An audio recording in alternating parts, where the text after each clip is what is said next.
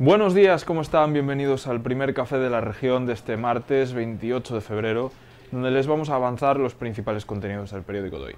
Abrimos con la desastrosa situación de la zona histórica de la ciudad. El casco bello, de la que algún día fue la Atenas de Galicia, hoy presenta un mal aspecto tan malo que 6 de cada 10 edificios se encuentran en mal estado. Nos explica más sobre este asunto Bryce Iglesias.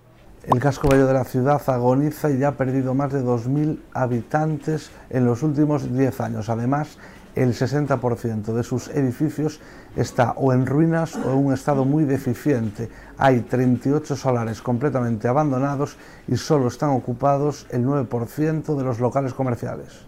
En páginas económicas repasamos los datos de hipotecas de la provincia. Más de 19.000 familias sobrensanas tienen suscrito este tipo de producto bancario y la mayoría de ellos, alrededor de un 75%, paga menos de 500 euros. Nos lo amplía Sergio Conde.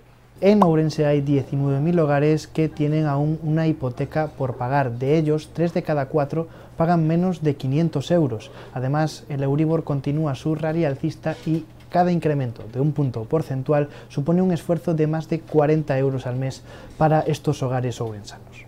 Y la jornada de ayer nos dejó una nueva víctima mortal en las carreteras de la provincia, en concreto en el vial que une Xinzo de Limia con Celanova.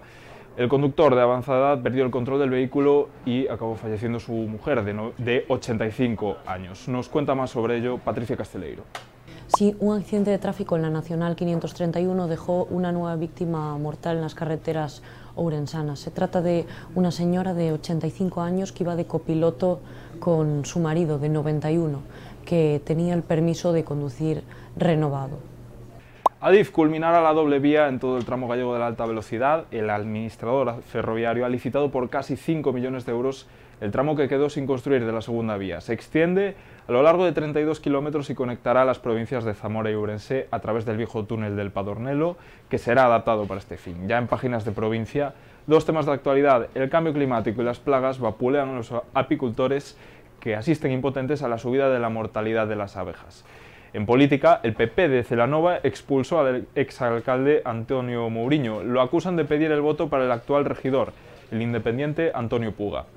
Esto es todo, les agradecemos como siempre su atención, ya saben que pueden acceder a más información tanto en el periódico en papel como en, nuestra página web, laregion.es. Un saludo y tengan buen martes.